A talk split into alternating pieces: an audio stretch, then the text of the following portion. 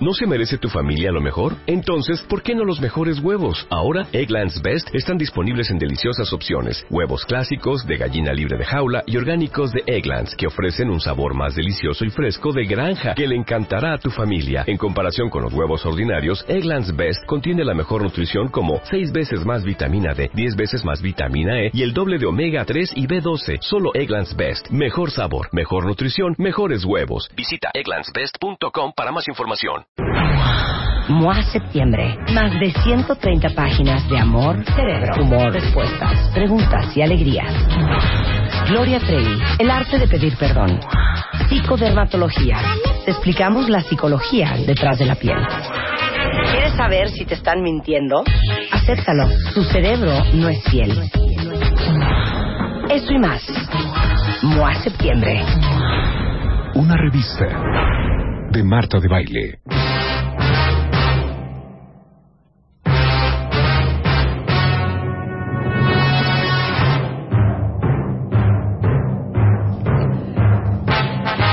El maestro Jorge Manuel Manrique, director general del Colegio Jurista.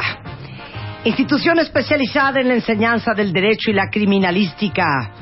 Colegio bicampeón nacional de litigio oral universitario que tiene convenios internacionales en materia de criminalística con las universidades de La Rioja en Argentina y la Universidad de Ciencias Médicas de La Habana. Hoy, clases de criminalística. Exacto. ¿Cuántos de ustedes no han dicho, yo podría ser un súper investigador Yo puedo ser Grissom aquí. Yo mira. puedo ser Grissom. Grissom, ¿cómo no? CSI, bueno, me veo perfecto ahí. Yo también. ¿O cuántos de ustedes han dicho, si yo matara a alguien, cómo lo, lo mataría para que no me cacharan? Ajá, ajá. Jorge, ¿existe el crimen perfecto? No, ese es, eso es eh, el existen ganas de matar a mucha gente seguramente, pero el crimen perfecto no no existe. Eh, por su propia naturaleza, el crimen es una conducta típica, es, es un, hecho es un hecho delictivo. Las circunstancias en las que se generan son circunstancias eh, basadas en, en- en momentos muy particulares. No no existe el crimen O sea, no hay crimen perfecto, nada más hay malos investigadores. Por supuesto, hay malos investigadores. En-. En, México hay muchos malos investigadores. Para eso estamos nosotros, para formar buenos investigadores. Oye, qué, qué cañón. A ver, ¿qué- ¿qué es todo lo que tiene que aprender un investigador en, en el colegio de juristas? Bueno, tienen que aprender una serie de disciplinas que auxilian a la criminalística. A de ver, dame toda la lista. Tienen bueno. que saber de dos puntos. Biología, química, física, medicina forense, antropología forense, tanatología, sistemas de identificación de cadáveres, antropología forense. Tienen que conocer mucho sobre poligrafía. eh, tienen que conocer muchísimo de derecho, eso es importantísimo. La estadística criminal, delincuencia organizada, los diversos tipos de delincuencia. Hay, hay, hay elementos de la delincuencia que se tienen que eh, conocer a fondo porque son particulares, delitos sexuales, eh, delitos que se cometen entre familia. Bueno, hay un sinfín de elementos. Y lo que nosotros formamos es justamente eso, Marta, eh, investigadores completos de, de- de- de- de- de las escenas del crimen, ¿no? Sí. Eh, es, es una investigación profesional de la escena del vamos a crimen. hacer un ejercicio. Como ahorita yo estoy clavadísima, Jorge, viendo Forensic Files. Me queda claro. Ok, claro, pero neta, yo creo que he visto 24 capítulos en, la, en Ah, las por eso últimas no dos duermes. semanas. Bueno, yo voy a contar un caso Ya. que es el que más me ha impresionado. Sí, sí. Y tú me vas a ir diciendo, ese investigador, lo que tiene que, que saber para haber podido hacer todo lo que yo voy contando. Órale, va. Póngame música cardíaca, por favor. Ahí te va la historia. Bien. Tiradero de basura. Sí. El que trae la grúa para levantar la basura ve una maleta negra, Ya. ¿ok? Sí, sí. Y entonces dice, esa maleta pareciera que tiene algo adentro. Se baja de la grúa, se acerca a la maleta, abre la maleta Ay, no. y está el cuerpo doblado de una chava. Le habla a la policía. La policía llega a la escena, se lleva la maleta, se lleva a la chava. No, ya, ya, ya fallaste. Bueno, pero es que estoy contándote la historia del según yo me la acuerdo. No, pues ya, ya, ya, ya, Ya ahí, vamos mal. ya ahí ya va mal la policía. A ver. No, no, no puede suceder eso. En la vida real, bueno, eso pasa, ¿sabes? En algunas ocasiones y, y bueno, a veces también los reporteros llegan primero que la policía y le toman todas las fotos posibles al, al, al cuerpo que se encuentra en la maleta. No, eso no puede pasar. Lo primero que tiene que pasar en este nuevo sistema de justicia en México es que efectivamente llega la policía Sí. y el primer agente que llega Sí. tiene que resguardar el lugar. Nada de que me llevo la No, maletita. no se lo puede llevar porque Sí. lo que está haciendo es ensuciando las evidencias, la escena del crimen. ¿no? A ver, continúa. muy bien, igual- muy bien. ¿Ves? Jorge les está explicando todo Claro. cómo es. Para que nada de que, pues es que alguien lo pisó, chale, pues es que lo pisaron, entonces ya está violada la evidencia. Esa huella es del poli que acaba de Eh, llegar, no eh, de... sí, lo, digo, fundamentalmente el, el- el primer agente, cualquiera que sea su característica de esta agente, ahora por, por, por el nuevo Código de Procedimientos Penales en México, eh, este primer agente, lo primero que tiene que hacer es observar. No, o sea, hay que, sí, todo, Sí. todo, todo el panorama, ¿no? Pa- para en función de eso generar las famosas cintas amarillas que ustedes conocen, bueno, eso es un resguardo de la escena del crimen. Si no tiene conocimiento suficiente sobre este hecho, por supuesto que está prohibidísimo que, que, que manipule la escena del crimen. Que eso fue lo que pasó, les voy a contar una historia. Cuando O.J. Simpson Ya, claro. se vuela la esposa, gran parte de la razón por la cual salió libre es porque habían manoseado la escena del crimen. Exacto. Claro, porque recordemos, Marta, que en, en- en materia de derecho penal nadie es culpable hasta que se demuestra lo contrario. Es una obligación de la autoridad demostrar que se es culpable.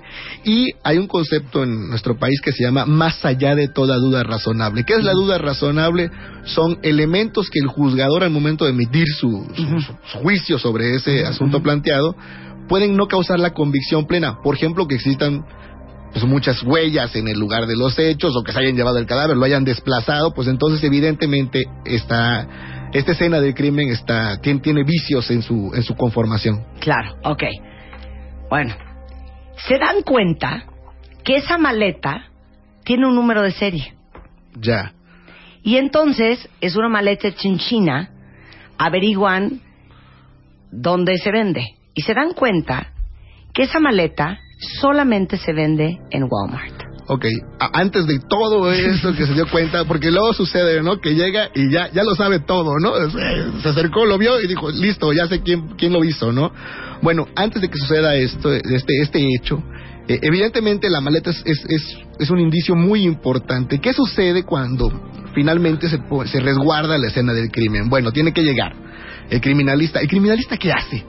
¿No? Que esa es como que la pregunta del millón de dólares. Es una persona que puede conocer qué pasó en ese lugar, cómo se hicieron, cuál fue la mecánica de la comisión de ese ilícito y genera una serie de hipótesis en función de lo que está viendo. A ver, dame un ejemplo. La chava dentro de la maleta. La- ¿Qué dice un criminalista? Eh, Alguien la metió ahí, la mató, eh, a- la, la- la trasladó al basurero previamente, este, eh, no lo hizo ahí, sino que ahí fue donde depositó el, el cadáver. Si la metió a la maleta seguramente hubieron forcejeos, primero para matarla y segundo pues para poderla meter a la maleta. Ese cuerpo es muy probable que haya sido manipulado por parte de las gentes que estuvieron con ella. Fundamental. ¿Qué hace el criminalista? Bueno, en el caso del, del, tiradero que estuvo la grúa, tiene que definir cómo ingresa a la escena del crimen, Marta, que eso es muy importante. ¿Cómo ingresa? Bueno, hay muchos métodos, ¿no? Eh, hay métodos de punto a punto, método de la espiral, método, dependiendo de la superficie del área a investigar, se puede hacer, por ejemplo, no sé, la rueda que puede... El caso es que el criminalista, al entrar a la escena del crimen, tendrá que ir levantando todos y cada uno de los indicios. Previamente ya describió que vio, ya generó un croquis, ya se fotografió el lugar, y al momento de ir retomando cada uno de los indicios, bueno, se va estableciendo en un mapa que él va a generar posteriormente sus informes diversos, que encontró una maleta, una maleta de, de este tipo, que encontró al interior de la maleta un cuerpo, el cuerpo tenía ciertas eh, lesiones, por eso antes de entrar al aire te comentaba que, bueno, el conocimiento que tiene este profesional, este nuevo profesional en México, eh, pues es diverso, conoce de medicina forense, entonces sabe qué tipo de lesiones son las que la- las que se generaron y también evidentemente conoce de derecho porque con- sabe perfectamente que esa lesión es ocasionada por algún hecho ilícito y ya genera una conjetura, genera una primera hipótesis. No sé, la, la- la metió a la maleta Sí, ah, porque Claro. la quería secuestrar y se le murió, ¿no? Claro, esta, esta mujer, porque aparte, bueno, es más, les voy a terminar de contar todo el cuento y entonces tú haces un, un, un, un- un diagnóstico. Entonces, hablan a Walmart. Y Walmart dice, claro, esta maleta la vendemos nosotros. Y Walmart tiene un sistema de base de datos en Estados Unidos donde te pueden decir ese número de serie, a ¿En qué qué hora se compró y en qué tienda se compró. Y se dan cuenta que a las 3.07 de la madrugada del día 17 de julio, una persona que firmó con una tarjeta con el nombre Jorge Sánchez compró una maleta. Y lo ven en la cámara de video saliendo de la tienda con esa maleta. Tiene mucha suerte esa investigación. Sí, claro. Wow, tiene claro. Eh, sería, eh, en este país te aseguro que Jorge Sánchez no iría a comprar la maleta a Walmart, no se pondría enfrente de la cámara, no la pagaría No, con su tarjeta de crédito. Sí, se- sí, sí, sí entró en la maleta. Seguramente- Sí entró en la, por la, ca- sí, sí compró la maleta y sí la toma la cámara. Pero resulta que las cámaras solo son para ver, no graban. sí, claro. Eso sí. La maleta tiene huellas. Mm. Claro. ¿no? Evidentemente, cuando No, se... es que no tenían huellas. Te voy a explicar A ver, por qué. entonces. Te voy a explicar. Es que te Eh, termino eh, la historia. Te ya. termino la historia. Y entonces, bueno, pues se dan cuenta que es este fulano. Entonces van y buscan este fulano y obviamente lo procesan por el asesinato de esta chava. Pero se dan cuenta cuando confiscan la computadora de este güey, que este güey, al día siguiente de haber matado a esta chava, googleó el nombre de esta chava para ver pues cómo iba la investigación y googleó el nombre de otra chava. Ya. Entonces la policía dice a Chihuahua, ¿y quién es la otra chava que googleó? ¿Quién será esta Rebeca Mangas? Sí. Si a la que mató fue a Marta de Baile. Ujú, ujú. Y entonces empiezan a buscar en las bases de datos de todos los estados de los Estados Unidos. Y se dan cuenta que 10 años atrás hay una Rebeca Mangas que vivía en Colorado que desapareció de la cama de su casa. Sus papás la dejaron acostada en su cama, al día siguiente se despiertan y Rebeca Mangas no está en su cama.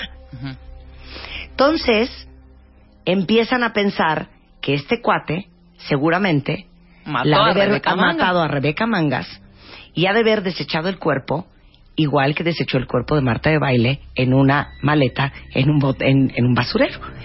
Entonces, el sistema de basura de Colorado es una matriz, una retícula, que sabes exactamente en qué parte de ese tiradero de basura tiraron la basura de esa colonia donde desapareció Rebeca Mangas. Hace 10 años. Hace 10 años.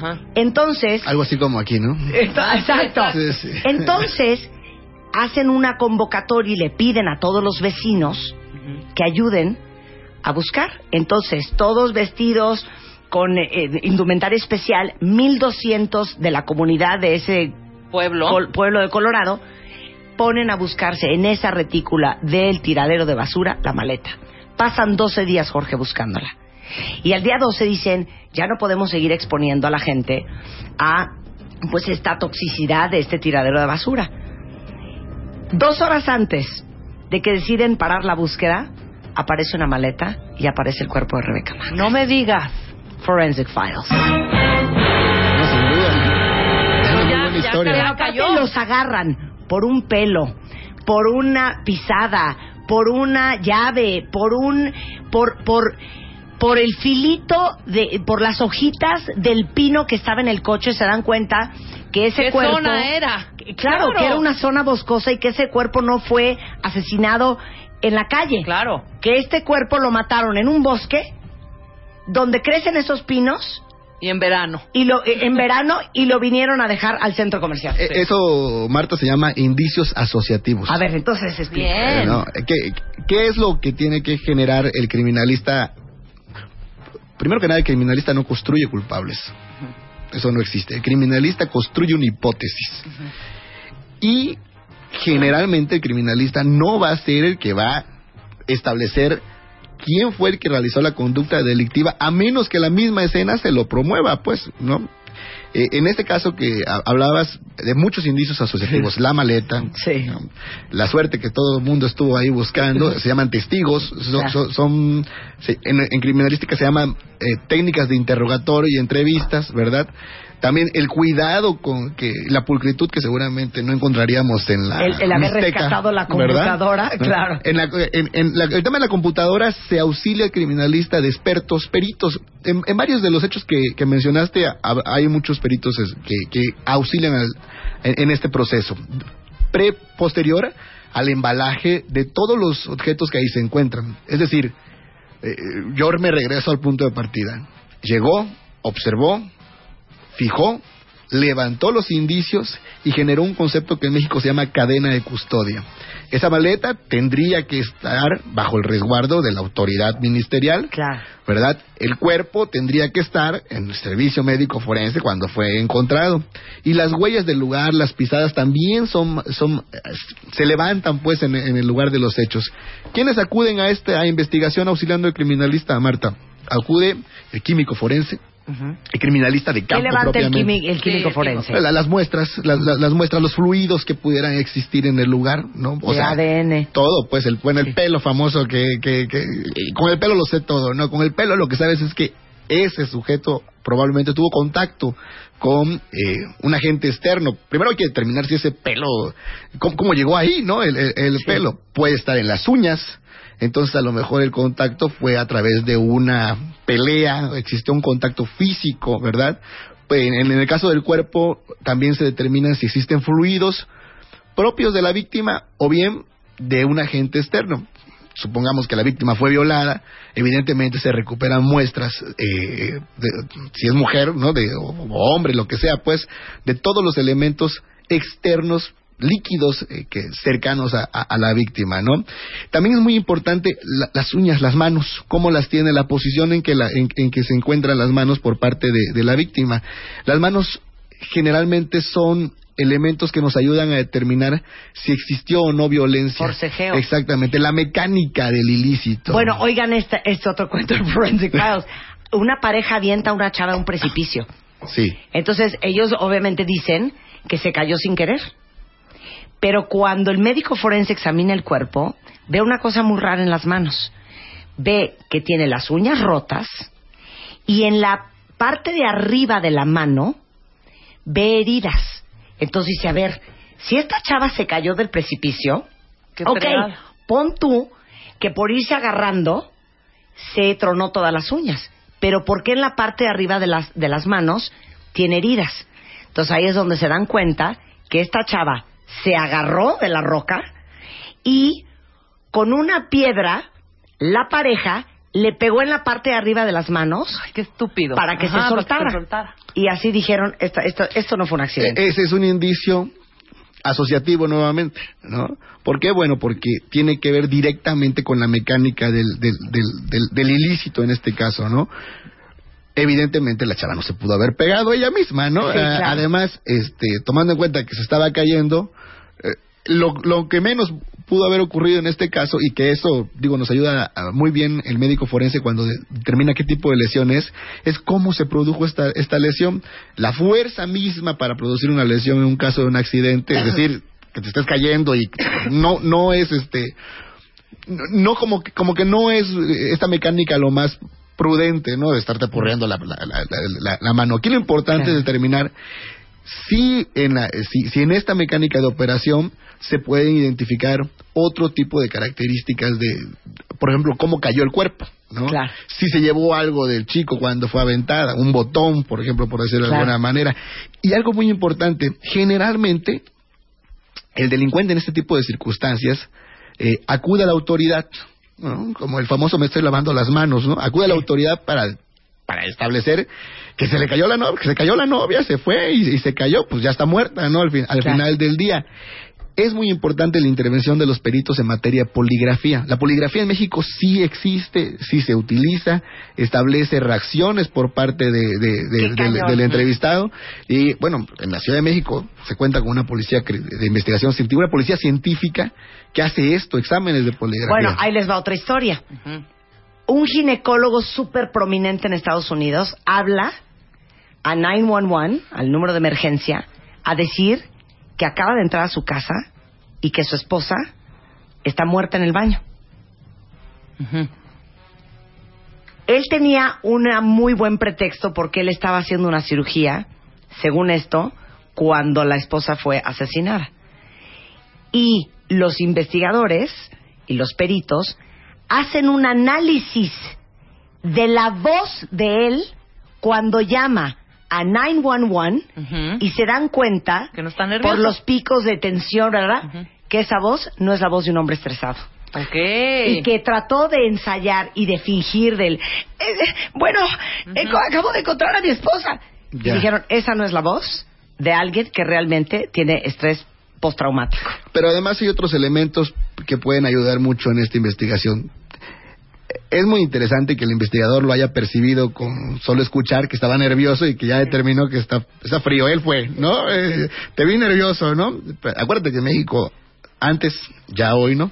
Antes estelaba el método del agua mineral, ¿no? Este, pues, y era culpable que lo confesaba expresamente, ¿no? Ahora en nuestro, bueno, ¿qué, ¿qué es lo que tendría que hacer? O sea, en la vida real, ¿qué sí existe para esto?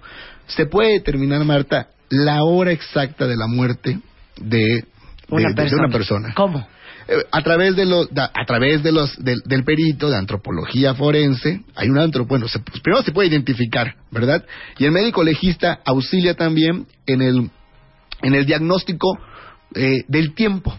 Exacto no se, se evalúa la posición la rigidez cadavérica.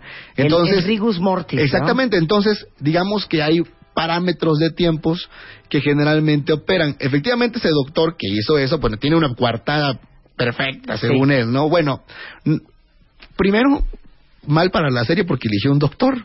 Sí. Evidentemente un doctor sabe del tema de la rigidez cadavérica y que existen momentos que se van dando por periodos de tiempo. Por eso cuando lees algún periódico, cuando se da un boletín oficial, escuchan que dice, tiene dos días de haber, de haber estado muerto. Bueno, porque ya hubo un prediagnóstico a través de, de- de- del, del tiempo que manifiesta la rigidez cadavérica por parte de- de- de- del sujeto encontrado. En este caso, es un indicio, un indicio Claro. asociativo. No, no es cierto. No se murió a a tal hora hora. fue. ¿no? Claro. Ni con mi propio indicio que estoy determinando podríamos llevar a la, a la cárcel al doctor. Pero sí lo podemos interrogar. Doctor, usted Claro. dice que fue en tal momento, a tal hora. Bueno, usted contéstenos a través de medios periciales, poligrafía y a través de los no, lo interrogatorios es que luego directos. le ¿no? encontraron sangre en el zapato No, bueno. Ya, ahí pues, ya valió. Sí, ya valió gorro. Ahí ya valió gorro todo. Tenían que terminar rápido el No, programa. pero fíjense qué grueso. Ayer, eh, eh, en, en uno de los capítulos que es que estoy enferma, matan a un viejito. Ya. Y se dan cuenta el médico forense, por el rigus mortis, la- la- lo, de, la, La rigidez. de, de la rigidez y de lo tieso que estaba el cuerpo, que primero le dieron un golpe, que no se murió, que empezaron a buscar el dinero por toda la casa. Luego, cuando regresaron y lo vieron, vieron que se estaba moviendo, entonces le dieron otro trancazo. Ay. Y regresaron y le dieron el tercero, que es cuando se murió. Sí. Y por el rigus mortis Ajá. y las heridas en el cuerpo y todo, se dieron cuenta de cuántos golpes habían sido ¿Y en cua- cuánto en qué tiempo hora? había estado el, este, el, el- el ratero adentro de la casa del señor. Evidentemente el sujeto no tenía ningún medio de defensa. Claro. eh, ni las manos pues podía Sí. meter, ¿no? A- ahí también se determina Marta a través de, de- del conocimiento pericial. del- el criminalista eso sí lo puede determinar. Por ejemplo, si tienes un golpe en la cabeza y otro en, en los pies, pues evidentemente eh, la misma mecánica, ¿no? Del golpeo constante, golpeo constante para matarlo, o bien pues eh, el sujeto eh, re- presentó diversas heridas, a lo mejor con armas distintas. Estas heridas tienen una profundidad, estas heridas tienen un un parámetro de, de tiempo igual, entonces se puede saber que este sujeto estuvo eh, privado de su libertad por un, Claro. algún tiempo determinado. Y luego, ¿saben cómo en- encontraron en un lago un, un, como, como el tubo de un grifo? Entonces querían saber si ese tubo de ese grifo había sido el arma con que mataron a Al este viejito, señor, al ajá. viejito. Entonces dijo la médica forense, es que ¿qué hago? Porque no puedo probar esto en un cráneo real. Entonces agarró un melón verde Ajá. y el melón verde le dio sus fregadazos con el tubo este y vio las incisiones ¿Qué hizo? que, que hacía ese tubo. Y las comparó con las incisiones que tenía el viejito en su cráneo. Y dijo, esta fue el arma. Esta es el arma. Este es el arma. ¿Y si hacen aquí esto Eh, también? la melo, la melon, la melonociencia forense, no. Eh, No, sí hay elementos comparativos. eh, En cráneos hay muchos para comparar, ¿no? Este, eso es parte de la ficción, sin duda. Ay, déjame con mi Eh, programa en paz. eh. Regresando del corte. ¿quieren tratar junto con eh, el maestro Jorge Manuel Manrique, rector del Colegio Jurista, de resolver un caso criminal aquí en W Radio? Eso vamos a regresar a hacer después del corte. Atención, atención, atención. What happens in Vegas? Stays in Vegas. Hoy, en cualquier momento, Marta de Baile dirá el nombre del cuentaviente afortunado que se va a Las Vegas con sus brothers. Continuamos. Atención, atención, atención. What happens in Vegas? Stays in Vegas. Hoy, en cualquier momento, podrás decirle a medio mundo que te vas a Las Vegas con tus brothers. Vegas. Regresamos.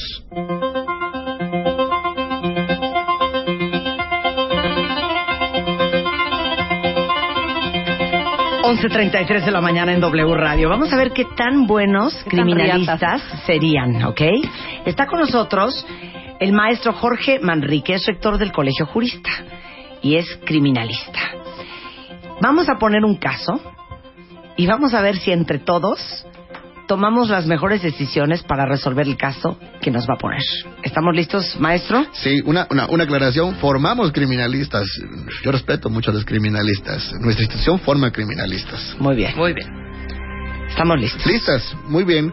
Bueno, pues eh, Marta Rebeca se trata fundamentalmente de un cadáver localizado en medio de una plaza pública. Posterior a una llamada anónima, existió un linchamiento previo. El tipo robaba en la zona y eh, fue golpeado por muchas gentes. ¿no? Existe una llamada anónima, llega la policía investigadora Marta Baile y Rebeca y es tiempo de que ustedes inicien su tarea como criminalistas. ¿Quién fue el culpable? Ok. Lo primero que yo haría es acordonar la zona. Muy bien. Toda la plaza. Observar, primero Ok. observa. No, que cada quien diga qué haría, Tú, todo completo, y entonces ya nos das calificación al Vale, final. vale. Ustedes juegan también, cuentavientes. Acordono la zona. Pido unos guantes. Obviamente ya llegó todo mi equipo. Pido guantes.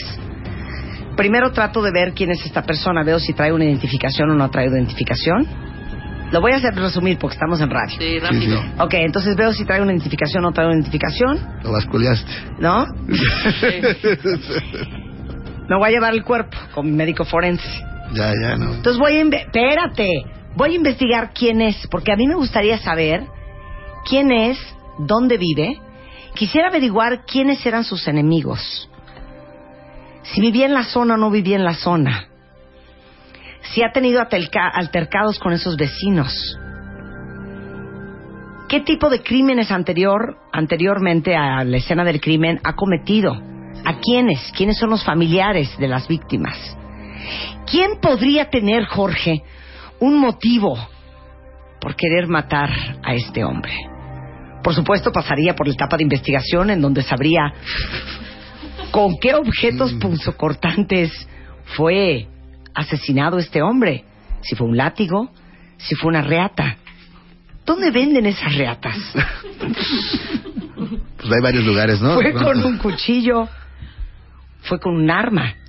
¿Qué calibre? ¿Hay una bala? ¿Hay huellas digitales en esa reata, en esa arma, en ese Depende. objeto punzocortante? Depende si la, la, la vulnerabilidad, no sé si se malió o no. Rastrearía esa llamada telefónica anónima. Vería de dónde se originó. ¿Y sabes qué, Jorge? De que lo agarro, lo agarro. Muy bien, ¿no? Bueno, esa soy yo. Me voy por descalificación. Ya, ya. A ver, Rebeca. Yo llego al lugar, sí, de los hechos, no piso, no toco, no corro, acordono la zona. No. Nadie- no empujo. no grito, ¡hay un muerto! no, no, acordono la zona, tomo fotos, vienen ya todos mis expertos, que ya saben perfecto que no, que tienen que levantar y que no. ¿No? Obvio no hay más nada que el cuerpo y está muy golpeado y se murió golpeado de una tranquiza. Fueron muchas personas lo que lo golpearon. Hay que saber qué onda con eso. Seguramente. ¿Qué onda con eso de qué? Pues que son- no, no fue uno, porque tiene muchos moretones, fueron varios. Sí. Fueron varios enardecidos. Sí. Entonces hay que ver, esos enardecidos seguramente ya habían tenido un segundo o tercer atraco por parte de este ratero. Sí. Entonces sí, también rastrearía la llamada telefónica. Rápidamente me voy, rastreo esa llamada y puedo darme cuenta quizá que esa llamada es de algún compadre que está implicado en este asesinato. Entonces yo me voy a dedicar a investigar un poco más. Ya el cuerpo ya está en el forense, ya le están haciendo a qué hora murió. Yo me dedico más a ver eso de la llamada, porque quien llamó vio todo y Claro. sabe perfecto e incluso pudo haber participado. Claro. Muy bien. No, pues bien, ¿no? ¿Quién, Eh, ¿quién se ¿qué- acercó qué más? calificación nos da? ¿Quién se acercó más? La verdad. La las dos, las dos se acercaron bastante a, a ensuciar la escena del crimen. O sea, lo hicimos pésimo. Eh, no, bueno, ¿qué? Pero ustedes no son policía investigadora, ¿verdad? claro, no, Evidentemente. Sin embargo, sí han visto muchas series de televisión y tienen muy claro. Número uno, ustedes no determinan al culpable. No, de que lo encuentro, lo encuentro, no. Generan indicios asociativos a efectos de que el fiscal pueda llevar una teoría del caso suficientemente sólida ante un juez para determinar quién es el culpable. Este es un error que en México lo tenemos por la vieja teoría de un sistema de justicia inquisitorio. Ahora no se fabrican culpables, hay que demostrarlo científicamente. Efectivamente llegan al lugar del hallazgo, palomita a las dos, bien, sin ningún problema. Sí llegamos y a De tiempo. llegado, pues. Lamentable que en el lugar de los hechos, previo a haberlo bolseado, Marta haya decidido ponerse los guantes. Eh, no. Sí, claro. Ya, Primero ya, lo ya. volteaste y luego te pusiste Ya, los, ya, los guantes. ya. ¿no? Hija, me puse los No. guantes y luego lo dijiste, vi que voy a ver si tiene una cartera. Sí. Y luego dijiste, bueno, me pongo mis guantes después. Muy en, mal. En ningún momento, e- efectivamente, se observa bien, Rebeca, se observa, pero nunca fijaron el lugar de los hechos. O sea, llegaron, entraron, se fueron de frente. No, hijo, yo se acordoné la zona. No, pero no lo fijaste, no, no apuntaste qué Ah, ok. había en el Sí, lugar claro, de no los apuntaste hechos, qué ¿no? había. Qué- Recuerda que se tiene que apuntar. Tampoco estableciste ni establecieron una- una- un mecanismo de, de levantamiento de los indicios. No fotografiaron el lugar de los hechos. Todo, todo el cuerpo lo manipularon sin dejar eh, posibilidad alguna eh, para el juez en su debido momento de poder acreditar si estaba o no estaba en un lugar determinado. Si ustedes encuentran al vecino, al compadre, a X, al que ustedes creen que haya sido, lo primero que va a decir la defensa es que ese cuerpo fue manipulado. Y ya perdimos. Sí, claro. Pues eh, eh, eh, efectivamente, no es que hayan perdido, pero sí tienen un elemento de que están fabricando un culpable. Mm, ¿no? Eh, ustedes eh, han decidido fabricar el culpable. No toquen el cuerpo. Sí, los expertos, ¿no? O sea, sí el criminalista tiene que llegar al cuerpo. Evidentemente tiene que levantar los indicios asociativos del cuerpo. Todo lo que ve, eh, estableciendo, como se los dije, dependiendo del tipo de lugar. Si es un lugar muy amplio, hay una técnica. Si es un lugar muy corto, muy pequeño, hay otra técnica. En este caso en particular, eh, pues estaba en una plaza pública, ¿no? Evidentemente, el Zócalo, toda esa plaza pública eh, tiene que seguramente se debieron llegaron juntas entonces tuvieron que establecer una técnica de manera conjunta es decir ir por zonas levantando cada una de las este, este, de los indicios asociativos.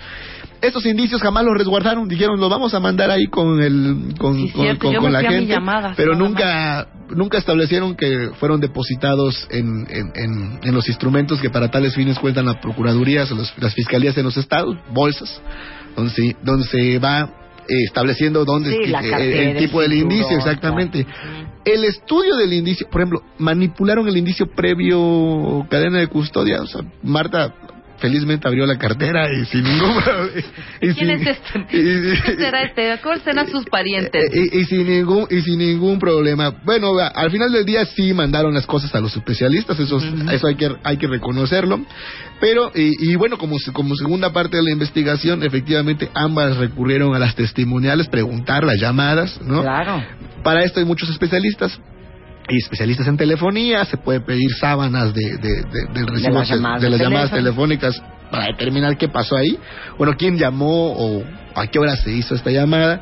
Y eh, en el caso de, de los vecinos, eh, eh, muy prudente la, la, la observación de tomarle testimonio a todos, ¿verdad? Porque este cuate era un ratero. O sea, así, así fue como lo denunció en la llamada anónima. Un ratero fue linchado. ¿no? Entonces, con, con este tipo de elementos, ¿qué es lo que ten- qué es lo que tenemos que buscar, Marta y Rebeca? Indicios asociativos. ¿Eso Para- qué es? Eh, bueno, eh, establecer las circunstancias de modo, lugar y, eh, y los objetos con los cuales fueron este, perpetrado este, este, este crimen. Claro. Eh, ¿Para qué? Bueno, para establecer una hipótesis. Lo mataron 10 vecinos que lo venían correteando de su casa, ¿verdad? Ya lo nos dijeron los, los testigos.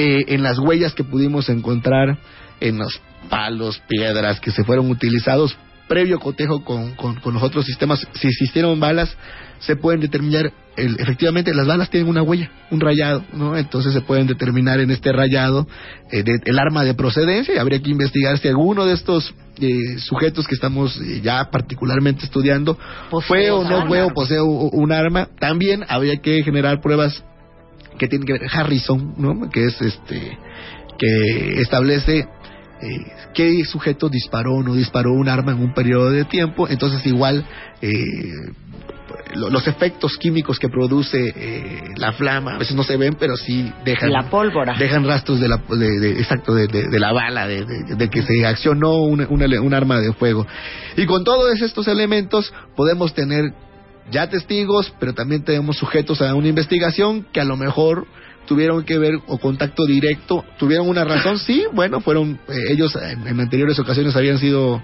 víctimas de un ilícito por parte de, de- de este ratero y este ratero pues este lo estaban cazando sabían a qué hora se operaba y se le fueron encima a todos ¿Qué hace el criminalista? Ni Marta ni Rebeca puede decir, tú fuiste. No. Establece una hipótesis y será el fiscal el que tendrá que comprobar la hipótesis ante el juez. ¿Qué va a hacer un juez ahora en este nuevo, el- la virtud de este nuevo sistema de justicia penal? No, Marta y claro, y los gringos hacen lo mismo, por eso es así de, no, pues no hay evidencia, Sí. no hay manera de... Ahora se evalúan las pruebas, se van a evaluar las pruebas, evaluadas las pruebas se entra a juicio y en juicio se determinan con las pruebas admitidas en juicio Ujú. que sí y que no vale y si estos elementos fueron suficientes de probar en esta amplia y ardua investigación. Pues claro, hay hacen. más los Oigan, investigadores, Nada más una, una, una pregunta, Jorge, que es una muy buena pregunta de, de una cuenta ¿Qué no debes de hacer cuando entras a tu casa y te das cuenta que te robaron? Tocar, Nada. nada. Ir denunciar. Es lo que sí tienes que hacer es denunciar. Si tocas generalmente, este, digo, eh, podemos ser muy paranoicos, ¿no? Con esta propuesta, pero bueno, eh, está la escena limpia, ¿no? Sí, claro. Entonces, evitemos ensuciar la escena, ¿verdad? Dejemos que los especialistas en investigación criminal puedan ser los que determinen qué sucedió en esa escena. No, no, eh, digo, si- siempre es muy lamentable para uno encontrarse con, con este tipo de ilícitos, o a lo mejor, pues estás saliendo de tu cuarto y te das cuenta que toda la demás partes de las casas está vaciada, o sea, vacía pues, ¿no? Pero yo creo que, que lo que tiene que hacer es denunciar inmediatamente, no tocar nada. de No los toquen nada. Sí, nada, no listo, empiecen a hablar. guardar. No toque Sí. nada. Oiga, me están preguntando aquí que si existe una granja de cuerpos. Claro. Hay, un, hay una granja que se llama The Body Farm, que es de la Universidad de Antropología de Tennessee, y es una eh, granja que está en Knoxville, en donde tienen cuerpos, eh, pues que nunca fueron reclamados, y los tienen ahí para entender y aprender y investigar y, y estudiar cómo se descomponen los cuerpos en diferentes circunstancias a la intemperie. En- en México Por igual los pasa eso. gusanos. En México también, También hay... hay, bueno, lo- los, eh, las instituciones pueden pedir eh, a través de ciertos permisos especiales y con las condiciones eh, propias de manejo adecuado de cuerpos pueden Que les donen cuerpos sí, no identificados tener- para poder- para poder eh, estudios Hacer todo. Hacer investigación, estudios. claro. No, bueno, yo me acuerdo de un, de un episodio que vi que se dieron cuenta que ese hombre no había muerto donde apareció porque encontraron unas larvas Que no se daban cuerpo en, en ese- en- que no se daban en, ese, en esa región. Claro. Y las armas en este tipo de elementos, digo, no, no era el caso, pero juegan un rol muy importante eh, por, por los fluidos y por todo este tipo de cosas. O sea, tú eh, puedes agarrar una larvita y No, eh, es un indicio asociativo. no, pero, pero conocer- también puedes saber si esa larva es una larva que tiene cuatro días claro. de nacida tú dices, ah, bueno, esta larva se tarda tanto tiempo en reproducir, tanto tiempo en llegar a este tamaño, este cuerpo se descompuso hace cinco días, lo cual significa que si la descomposición tarda 72 horas, entonces este cuerpo tiene muerto ocho días. Auxilia, Ah, sí, eh, ¿eh? auxilia- Vayamos otra vez al médico forense. Sí, claro. ¿Te acuerdas del médico Sí. forense que trajimos alguna vez? Sí, lo que determina la larva no es el culpable, ¿no? La- claro. porque no, va- no, no caigamos en, en lo que en lo que decimos. Determina exactamente lo que dices, Marta.